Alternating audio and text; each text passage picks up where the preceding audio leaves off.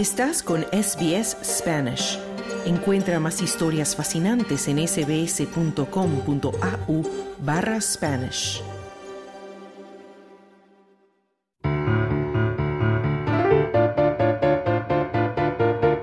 Tiempo libre. Noticias positivas.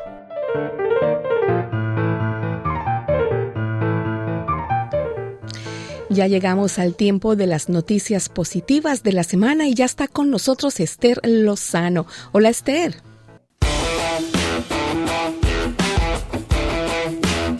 Tiempo libre, deportes.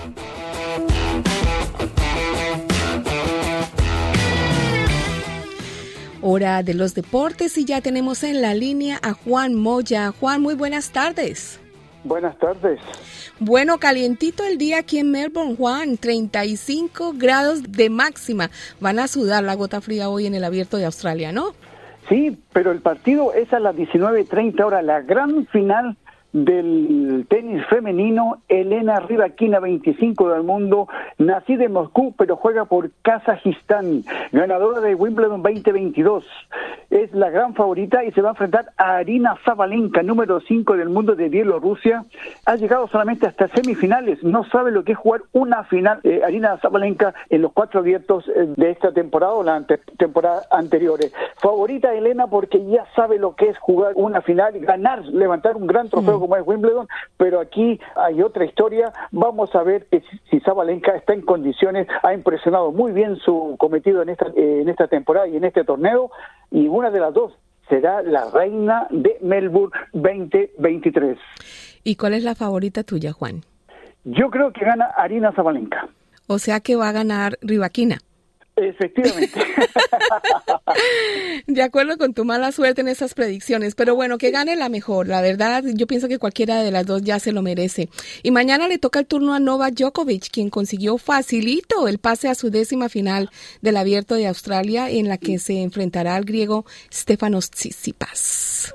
Eh, efectivamente, ayer se jugaron las semifinales. Estefano Tsitsipas derrotó a Karen Kachanov por tres sets a uno. Ganaba primero dos eh, sets, luego se complicó, perdió el tercero, pero el cuarto set es 6 a 3, contundente Estefano Tsitsipas, que pasa una semifinal por primera vez, llega a una final en Australia. Ya había jugado la final del 2021 en Francia, donde perdió frente a Djokovic y ahora se vuelve a enfrentar a Djokovic en el abierto de Australia. Y en la tarde, Nova Djokovic en un partido, digamos así, de entrenamiento, porque yo, eh, no, no es de entrenamiento, yo creo que los entrenamientos son más duros que lo que se jugó ayer. Frente a Tony Paul, que solamente combatió el primer set, 7-5 lo perdió Tony Paul de Estados Unidos, pero luego Djokovic dominando el partido, haciendo lo que quiere, 6 a 1, 6 2, contundente, eh, un partido fue muy corto, el público un poco decepcionado porque eh, en una semifinal se espera que haya por lo menos una gran batalla, no ocurrió, Djokovic es superior en todo terreno y ahora a esperar mañana qué va a pasar si eh, puede levantar su primer eh, Gran Slam en Australia o Djokovic levantar su trofeo número décimo en Australia. ¿Y será que yo aquí pierdo mi tiempo preguntándote quién es tu favorito? Bueno, por, por todo lo que ha hecho eh, Djokovic en este momento, le ha tocado una línea muy cómoda. Creo que Djokovic viene mejor preparado para ganar el Abierto de Australia. Muy bien, Juan, y aquí tenemos que hablar de la polémica que se ha presentado con el padre del jugador Novak Djokovic, quien se puso en el centro de la polémica tras ser captado en un video posando con aficionados con una bandera con los colores de Rusia y el rostro de su presidente Vladimir Putin, y también con una camiseta con la letra Z, que es el símbolo de apoyo a la invasión de Ucrania. Si bien el abierto de Australia permite la participación de jugadores de Rusia y Bielorrusia, Rusia bajo bandera neutral, la organización decidió a principios del torneo prohibir la entrada de símbolos de estos países al Melbourne Park, donde se disputa el torneo. El padre del tenista serbio ofreció disculpas por el hecho y dijo que venía a Australia solo para apoyar a su hijo y que para no comprometerlo más no iba a asistir a la final. Pero Djokovic dijo a la prensa que todo fue un malentendido y que se espera que su padre esté presente en su partido contra Sisipas el domingo. Esperemos que esta situación no afecte la preparación mental de Djokovic, quien aspira a obtener, como decía, su Grand Slam número 22 y recuperar su puesto como número uno del mundo. Bueno, Juan, ¿tenemos algo más que decir acerca del abierto de Australia? Porque hay más noticias sobre otros deportes. Bueno, vamos al otro deporte porque ya está todo dicho y a esperar que sea una esta noche y mañana una gran final del tenis mundial en el Abierto de Australia. Muy bien, entonces comencemos con el sudamericano sub-20 que se juega en Colombia, Juan. Claro que sí, el grupo A ha culminado el grupo A. Colombia derrotó a Argentina 1 a 0. Brasil derrotó a Paraguay 2 a 1. Brasil gana el grupo con 10 puntos. Colombia con 8 queda segundo. Paraguay tercero con 7. Argentina y Perú eliminados. Increíble. Argentina eliminado del hexagonal final eh, sudamericano que da cuatro cupos para el Mundial de Fútbol de Indonesia. Y mañana se juega el grupo B, donde Ecuador se enfrenta a Uruguay. Uruguay está clasificado para el hexagonal final y luego Venezuela, Chile. Ecuador, Venezuela y Chile se juegan los dos cupos eh, para poder llegar al hexagonal final. Uruguay tiene nueve puntos, Ecuador y Chile cuatro, Bolivia tres y Venezuela tres.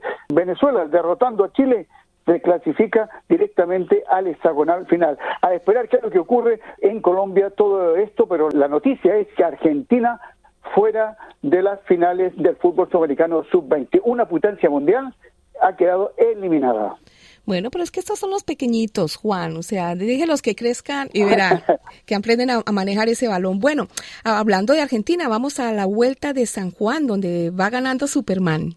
Efectivamente, la etapa reina de la montaña eh, entre Chimbas y Alto del Colorado a 2.623 eh, metros de altitud estaba la meta Superman Miguel Ángel López de Colombia defendiendo al equipo Medellín ganó la etapa. En el último siete kilómetros eh, atacó, pero de ahí para adelante fue toda la carrera para él y llegó en solitario a la meta eh, ganando la etapa y es el virtual ganador de la Vuelta de San Juan.